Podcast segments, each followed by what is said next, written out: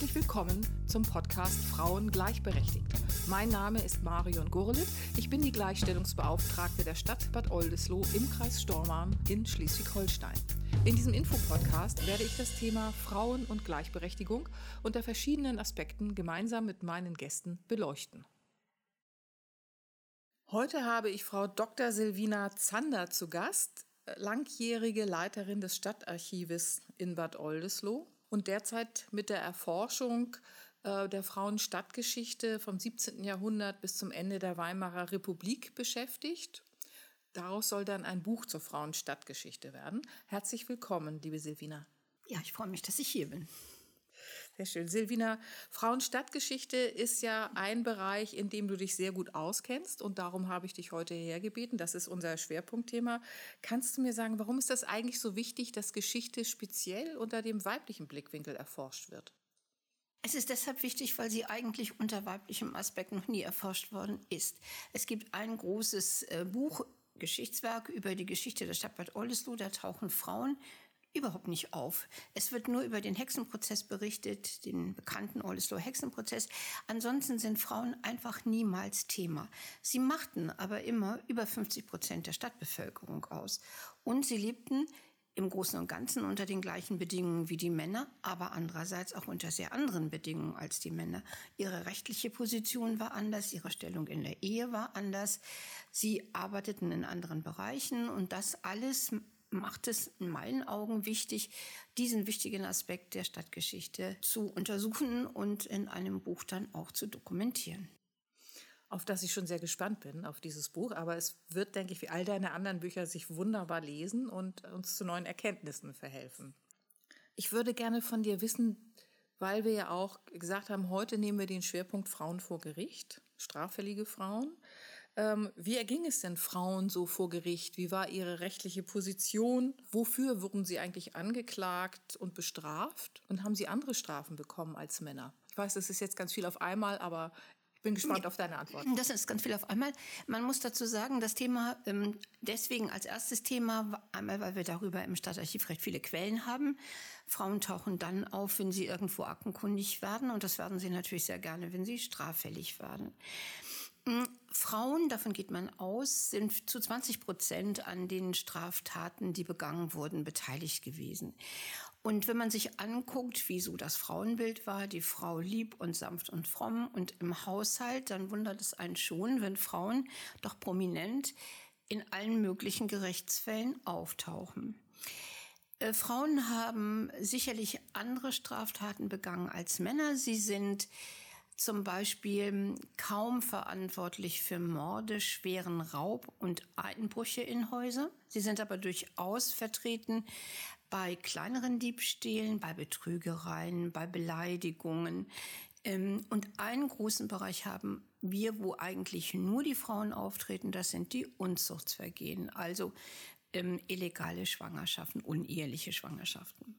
Mhm. Kannst du mir sagen, ähm, bei diesen Delikten, die, die Frauen ja begangen haben, im Unterschied zu Männern, also ich sage mal, ein uneheliches Kind zu bekommen, ist ja etwas, was auch einem Mann widerfahren kann. Aber bestraft worden sind Männer dafür dann ja anscheinend nicht, sondern es waren immer nur die Frauen. Also die Männer sind auch bestraft worden, wenn man ihrer habhaft werden konnte. Also dann die Frauen mussten, wenn sie unehelich schwanger wurden, eine Geldstrafe bezahlen bisweilen auch für kurze Zeit ins Gefängnis. Sie mussten in der Kirche Abbitte leisten. Die Männer hatten den großen Vorteil, die geschwängerten Frauen waren oft Dienstmädchen und die Männer, die dazu gehörten, waren eben auch Dienstknechte, Handwerksgesellen, Soldaten. Die sind einfach davongezogen. Die hat man nicht mehr gehabt. Die waren nicht mehr vor Ort. Wenn die Männer auch vor Ort waren, wenn sie Handwerksmeister waren, dann haben die geschwängerten Frauen auch versucht, Unterhalt herauszuschlagen und dann sind die auch bestraft worden. Aber die Kinder waren bei den Frauen. Sie mussten das ganze Leben praktisch darunter leiden, dass sie ein uneheliches Kind bekommen haben. Und sie waren dann wahrscheinlich auch nicht mehr heiratsfähig? Das kann man so allgemein nicht sagen. Sie hatten es auf jeden Fall schwer. Sie konnten mit dem Kind nicht mehr in Dienst gehen. Sie konnten kein kleines Kind mitnehmen. Kitas oder Vereinbarkeit von Frau und Beruf waren ja noch nicht erfunden. Das heißt, sie mussten die Kinder irgendwo zu ammen geben. Das war für die Kinder in der Regel Todesurteil. Die Frauen mussten das ja auch bezahlen, die Dienstmädchen, ihre Kinder in Kost zu geben. Manche dieser Frauen haben dann selber als Amme gearbeitet. Ihr eigenes Kind ist dann auch ganz oft gestorben. Ähm, und deswegen hatten sie erschwerte Bedingungen. Geheiratet haben sie aber durchaus auch. Also das hat man in den Akten schon, dass dann das Kind, der, das uneheliche Kind der Ehefrau mit in dem Haushalt blieb. Kannst du mir da noch mal sagen, wie verhielten sich denn Frauen, wenn sie vor Gericht gekommen sind? Also, das ist natürlich immer ganz schwierig zu sagen, weil wir in den Gerichtsprotokollen sind das die Protokolle, die haben die Richter geschrieben. Das heißt, die Aussagen der Betroffenen, seien es Männer oder Frauen, sind in der Regel ja gar nicht so protokolliert, wie sie es gesagt haben. Also, die Menschen haben Plattdeutsch gesprochen. Das allein schon taucht in den Akten gar nicht auf oder nur ganz selten. Die Frauen sind, ähm, das muss man wissen, wenn sie ähm, selber klagen wollten, brauchten sie ja einen männlichen Kurator, also sie waren ja nicht rechtsfähig. Wenn sie als Zeuginnen aussagen, dann standen sie durchaus für sich, also sie konnten Zeugenaussagen machen, auch ohne männlichen Beistand. Und die Frauen haben eigentlich genauso agiert, wie man das erwartet, wenn man vor Gericht steht. Sie haben geleugnet oder sie haben zugegeben oder sie haben verschiedene Geschichten erzählt, haben versucht zu verschleiern, was sie gemacht haben, nur zugegeben, was man nicht verbergen kann. Also da haben sie sich eigentlich ganz ähm, so verhalten, wie man das erwartet, wie man es heute auch noch macht, wenn man vor Gericht ist. Und ähm, was man sagen kann, ist, dass sie oftmals sehr selbstbewusst aufgetreten sind. Also manchmal sind sie dann auch, wenn sie sehr jung waren und Dienstmädchen verschüchtert in der Situation, aber manche gestandene Handwerkerfrauen, die reden auch Klartext. Also die sagen dann zu dem anwesenden Bürgermeister, also das hätten sie ihm so sagen müssen, diese Frau war angeklagt wegen Beleidigung, das hätten sie ihm so sagen müssen, weil er so dumm ist und gar nicht wüsste, was alles in der Welt passiert. Das fand der Bürgermeister natürlich extrem empörend. Aber man sieht daran, also da war gesundes Selbstvertrauen durchaus vorhanden. Mhm. Und aus welchen Schichten sind die Frauen gekommen, die dann vor Gericht gestellt wurden? Waren sozusagen auch die, die besser gestellten mit hohem Einkommen, die Nein, Frauen auch Das kann man mit absoluter Gewissheit sagen. Die Frauen, die vor Gericht erschienen, sind in der Regel Dienstmädchen. Bisweilen sind es durchziehende Frauen, also Bettlerinnen oder Vagantinnen, die man dann auf dem Markt erwischt hat, wenn sie was geklaut haben. Es sind äh, manchmal Handwerkerfrauen, es sind Witwen vor allen Dingen, also verarmte Witwen. Das heißt, die Oberschicht taucht eigentlich nicht auf. Was ja aber eigentlich nicht heißen kann, dass die keine Straftaten begangen haben. Oder kann man davon ausgehen, dass Straftaten nur von Menschen begangen worden sind, denen es wirtschaftlich schlecht ging oder die, die keinen hohen Bildungsstand hatten, das kann ich mir irgendwie nicht vorstellen. Das glaube ich hat viele Gründe. Wenn man jetzt zum Beispiel ähm, wohlhabend war, konnte man eine uneheliche Schwangerschaft ganz anders vertuschen. Darüber wurde die wurde einfach irgendwohin zu Verwandten geschickt und kam dann ohne Kind wieder zum Beispiel. Das konnte sich ein Dienstmädchen in der Regel ja nicht erlauben. Man muss auch sagen, eine reiche Handwerkerfrau hatte es ja nicht nötig, ein paar Strümpfe zu klauen. Also das war für sie ja viel zu gefährlich, viel zu hoch der Preis, wenn sie erwischt wird. Das hat sie gar nicht gemacht. Und gerade Handwerkerfrauen, die, das ist vielleicht ein Thema für eine nächste, ein nächstes Gespräch, die waren sehr abhängig von der Ehre. Das heißt, die durften, also die waren ganz anders sozial kontrolliert als die, als die Frauen äh, aus der Unterschicht, die eben sehr oft aus Not gestohlen haben. Und dann oft angeklagt worden sind, weil sie, sage ich mal, sich ein paar Strümpfe gestohlen haben ja. von der Leine oder so. Ja, genau. Das ist eben auch ganz spannend. Also man geht in der Forschung davon aus, dass eine lange Zeit, in der frühen Neuzeit, ähm, solche kleineren Diebstähle ähm, dann einfach geahndet wurden durch den Dienstherrn. Der hat gesagt, du hast gestohlen, ich weiß, es gibt es wieder her und jetzt bist du entlassen. Und weiter ist nichts passiert. Das hat sich ein bisschen geändert, obwohl man natürlich nicht weiß, wie oft das noch weiterhin so passiert ist, denn das ist ja nicht aktenkundig. Ähm, das ändert sich dann ähm, im 18. Jahrhundert, wo tatsächlich immer wieder die Dienstherren ihre Dienstmägde dann anzeigen. Und äh, das geht um, um ganz winzig kleine Sachen oft. Dann ist mal da ein Löffel geklaut, dann ist da mal ein Tuch geklaut, hier mal eine Spitzen, ein Spitzentuch, eine Haube, eine Mütze, ein altes Kleid. Und die Frauen, die es gestohlen haben, die haben es dann irgendwo hingetragen, also haben es versucht zu verhehlen, also irgendwo manchmal an, an Pfandleiher, an Bekannte, also wir haben einen, einen Fall, habe ich gerade, da ist, hat eine Frau ein Tuch geklaut. So ein Umschlagtuch hat es sogar noch selber in der Stadt getragen und hat ihre ganzen Bekannten gefragt, ob sie das nicht haben möchten und kaufen wollten. Was natürlich ein bisschen Harakiri war, weil ja alle Frauen, ihre Bekannten wussten, dass das Tuch gestohlen ist, weil die Frau, die es gestohlen wurde, hatte überall rumgefragt, wer hat mein Tuch. Also, aber sie hat versucht, es eben auch wieder zu verkaufen, um auf diese Art und Weise dann an Geld zu kommen. Wie viele Einwohner hat Oldesloe ungefähr zu der Zeit gehabt, so dass man auch das Tuch und die Frau sozusagen immer wieder erkennen konnte? Ja, das waren ja so 4000. Mir waren es ja nicht. Man kannte sich schon in der Stadt, das muss man sagen. Also die, die Frau, der das Umschlagtuch gestohlen worden ist, ähm, die Möglichkeit, dass sie es dann wieder gesehen hat. Ja, vor äh, allen Dingen, weil man blieb dann ja so in, in seinem Umkreis, in seiner Nachbarschaft. Ähm, das ist schon so, man kannte sich. Also wenn, wenn Leute irgendwo auf dem Acker gesehen werden, wenn sie Holz klauen, dann sehen die vorbeigehen, den sie und wissen, wer das ist wenn, wenn diese Diebstähle begangen worden sind. Und ich sage mal, die Frau mit diesem Umschlagtuch wird erwischt ähm, auch wie sie dabei ist, das zu verkaufen, um an Geld zu kommen. Hm, wie hoch waren denn ungefähr so die Strafen, die die Frauen dann bekommen haben? Also einmal muss man sagen, bei diesen Sachen, selbst wenn man denkt, es ist ganz wenig gestohlen worden vom Wärter, ist in der Regel ein unglaublicher Aufwand betrieben worden. Also sind Zeugen vernommen worden noch und noch. Und dann sind die Strafen so gewesen, rein normativ waren die Strafen für Diebstahl sehr, sehr hoch. Nach, bei dreimaligem Diebstahl Todesstrafe oder Zuchthaus nachher lebenslänglich. Solche Strafen sind in Oldesloe aber nicht verhängt worden. Wenn eine Dienstmagd jetzt, sagen wir mal, ein paar Strümpfe gestohlen hat, dann hat sie meistens zweimal 24-stündiges Gefängnis bei Wasser und Brot bekommen. Es gibt aber auch Frauen, die sind stärker bestraft worden, besonders vor dem 18. Jahrhundert, bisweilen aber auch noch bis ins 19. Jahrhundert hinein. Die wurden auch noch verurteilt zu Ausstehen im Halseisen also die wurden tatsächlich hier auf dem Markt ausgestellt, manchmal auch mit einem Schild, ich bin eine Diebin. Und es gibt sehr wenige, zwei oder drei Fälle, wo den Frauen, das ist jetzt aber noch im 17. Jahrhundert, auch zur Markierung ein Ohr abgeschnitten wurde. Aua. Das sind Frauen, die tatsächlich schon mehrfach gestohlen hatten, die also so als Vagantinnen dann lebten. Die war, also diese Frau konkret war schon aus der Stadt ausgewiesen worden. Es war fast unmöglich, ohne den sozialen Rückhalt zu überleben. Die ist also in die Stadt zurückgekommen, ist erkannt worden und wieder ein Diebstahl und deswegen jetzt eben diese Markierung, damit ist sie unehrlich. Sie hat also keinen Weg mehr in die Gesellschaft zurück. Das ist ja eine grausame Strafe. das ist eine grausame, ja, wie die Brandmarkung. Das ist eben gemacht worden, um deutlich unehrlich zu machen. Ähm, das heißt aber, in der Regel sind Gefängnisstrafen verhängt worden. Wenn Frauen zum Beispiel ein kleines Kind hatten, was sie noch gestillt haben, dann wurde mit der Strafaussetzung oder Aussitzung gewartet, bis sie das Kind abgewöhnt hatten. Also da war man dann relativ kulant.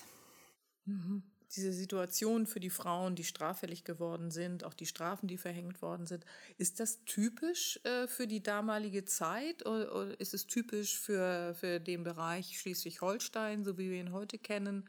Oder gab es da Unterschiede? Also das ist natürlich schwer zu sagen. Dafür bin ich mit dem Forschungsstand natürlich noch relativ weit vorne.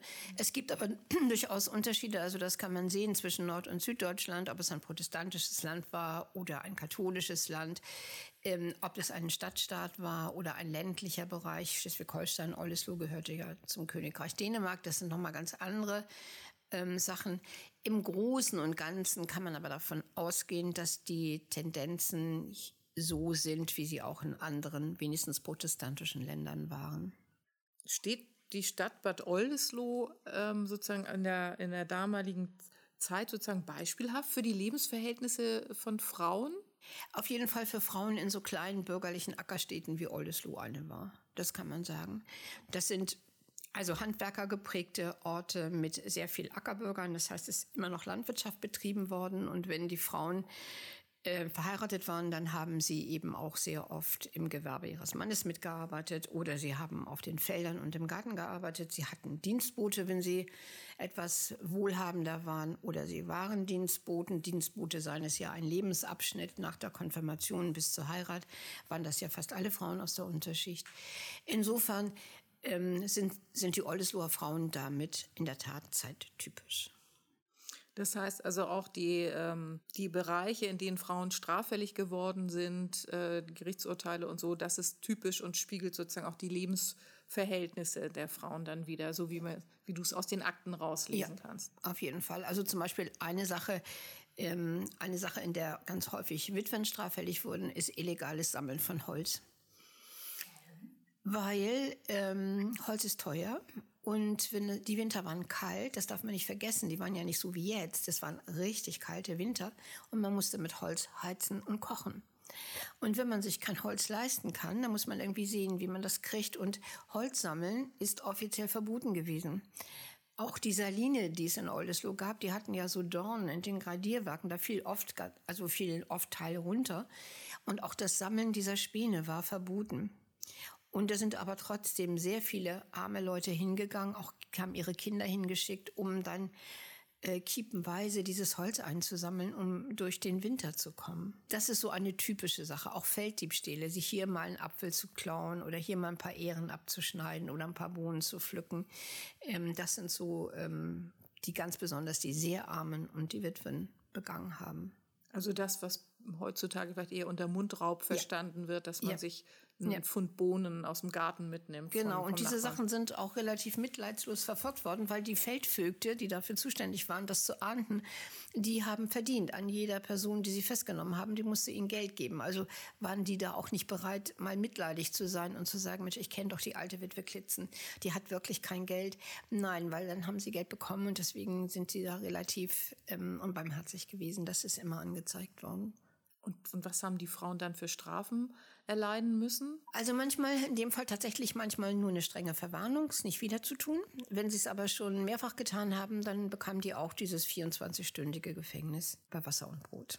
Und ähm, hast du in deinen Akten irgendetwas herauslesen können? Ähm, was hat das für die Frauen bedeutet, wenn sie dann verurteilt worden sind, wenn sie im, im Stadtgefängnis gelandet sind? Haben die Nachbarn dann anders auf sie reagiert? Wurden sie sozusagen ausgeschlossen aus der Gesellschaft? Oder ist das so oft vorgekommen, dass man sozusagen für solche aus unserer heutigen Sicht banalen äh, Diebstähle bestraft worden ist, dass es so vielen Menschen passiert ist, dass es nicht äh, als weiter schlimm angesehen worden ist? Wie war so die Reaktion da glaub, des das, Umfeldes? Das ist sehr unterschiedlich, je nach sozialem Stand. Wenn eine Handwerkerfrau zum Beispiel ins Gefängnis musste, das war schon dass die Ehre des Hauses, auch ihres Mannes, damit befleckt war. Das hat sicherlich zu mehr Getusche geführt, als wenn eine Frau der Unterschicht, eine arme Witwe, das gemacht hat. Weil da war es eben tatsächlich weiter verbreitet und das hat in dem Umfeld, in dem man sich bewegte, sicherlich keine Stigmatisierung bedeutet. Natürlich ist es herausgeholt worden, wenn es zu Streitigkeiten kam. Also wenn sich Nachbarinnen nicht mehr gut vertragen haben oder wenn andere Konfliktfelder dazu kamen, dass dann, dann auch herausgeholt worden ist, du warst doch schon mal im Gefängnis. Aber es ist nicht so, dass sie das in ihrem Leben, in ihren, in ihren Lebenschancen, die ja sowieso schon relativ gering waren, dann noch weiter groß behindert hat. Ehre hatten wirklich nur die Handwerkerfrauen. Also dieses Konstrukt der Ehre, das galt für die für die armen Leute in der Form ja überhaupt gar nicht. Weißt du so prozentual ungefähr, wie viele Frauen haben eher sozusagen in diesen armen Lebensverhältnissen gelebt äh, und mussten sich oft mit, mit Diebstählen sozusagen durch, durchs Leben bewegen und wie vielen ging es gut, die, das, die dann sozusagen ja auch nicht aufgetaucht sind in den Gerichtsakten, weil sie äh, nicht notgedrungen irgendwas stehlen mussten, um zu überleben. Also so Zahlen weiß ich nicht. In Ollesloe sind sicherlich die meisten doch Handwerker gewesen, unterschiedlich wohlhabend. Also es gibt Bereiche, wo Schuster, die dann auch immer an der Kante zur Armut waren. Kann man jetzt nicht so quantifizieren. Vielleicht ein Viertel der Bevölkerung. Okay, aber es ist ja, ist ja sehr spannend. Und du sagtest, die, die Männer, die haben dann sozusagen eher zu, äh, zu größeren Straftaten wie Raub und so geneigt. Die haben genauso wie die Frauen ganz viel so Kleinkram gemacht. Also ähm, aber äh, die haben oft, sind ganz oft wegen Beleidigung. Männer sind vor allen Dingen angeklagt worden wegen Schlägereien.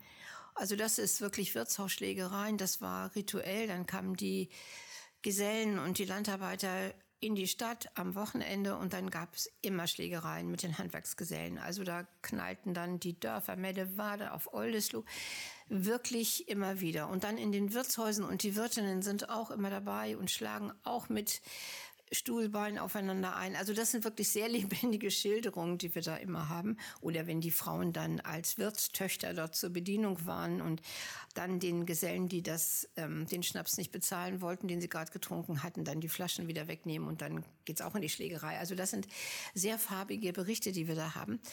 Und aber Männerschlägereien, das ist wirklich auffällig. Und dann sind Männer mehr so zuständig auch für Viehdiebstähle. Das machen Frauen auch nicht. Pferde, Schafe, alles das haben wir in den Akten. Die werden dann irgendwo heimlich geschlachtet. Ja, schwere Raubtaten, also das ist ein Bereich, den Frauen in der Regel einfach nicht begehen. Das sind männerspezifische. Aber Felddiebstähle, Gartendiebstähle, wenn die arme Witwer sind, das machen die genauso. Das ist auf jeden Fall ein unglaublich spannendes Thema. Und du kannst das ja auch wirklich sehr, sehr lebhaft und, äh, und spannend erzählen. Das ähm, so von da bin ich sehr gespannt auf dieses Buch, wenn es denn fertig ist. Und auf jeden Fall bin ich sehr gespannt auf unseren nächsten Podcast. Ja. Und ich hoffe, die Hörerinnen und Hörer sind es auch. Dann bedanke ich mich bei dir sehr bitte, herzlich, bitte. dass du dir die Zeit genommen hast. Bis zum nächsten Mal. Bis zum nächsten Mal.